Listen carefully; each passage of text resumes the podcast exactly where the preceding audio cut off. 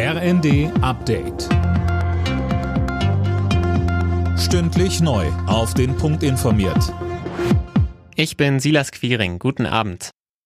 Beim Weltwirtschaftsforum in Davos hat der ukrainische Präsident Zelensky die internationale Gemeinschaft zu härteren Sanktionen gegen Russland aufgerufen. Das Maximum sei noch nicht erreicht. Es dürfe keinen Handel mehr mit Russland geben, so Zelensky in einer Videoansprache. Er forderte außerdem erneut mehr Waffen, so auch die Klitschko-Brüder, die heute in Davos zu Gast waren. Wladimir Klitschko sagte bei Welt TV, diese Unterstützung ist enorm wichtig jetzt mit Waffen. Wie viel genug ist, wissen wir noch nicht. Aber wir brauchen mehr. So lange der Krieg läuft, brauchen wir einfach mehr Unterstützung.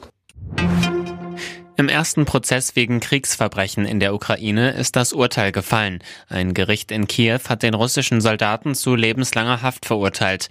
Der angeklagte 21-Jährige hatte in dem Prozess gestanden, einen unbewaffneten Zivilisten im Nordosten der Ukraine erschossen zu haben. Das soll ihm vorher von einem ranghöheren Soldaten befohlen worden sein. Weil sie reihenweise in Bundeswehrgebäude eingebrochen sein sollen, ermittelt die Staatsanwaltschaft in Kiel gegen insgesamt zehn Männer. Zwei sitzen in U-Haft. Alena Tribold. Die beiden Verdächtigen wurden am vergangenen Wochenende in Eckernförde auf frischer Tat geschnappt. Später sind bei einer Durchsuchung in Itzehoe Waffen, Munition und explosive Stoffe gefunden worden. Der Kampfmittelräumdienst war vor Ort. Es gab bundesweit acht Durchsuchungen. Die zehn Verdächtigen, von ihnen sind vier im aktiven Dienst bei der Bundeswehr, sollen bei den Einbrüchen in Unterschied unterschiedlicher Beteiligung unter anderem Funkgeräte und Ferngläser gestohlen haben.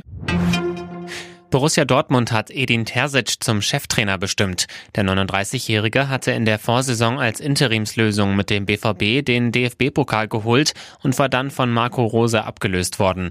Nach nur einer Saison musste Rose ja gehen. Alle Nachrichten auf rnd.de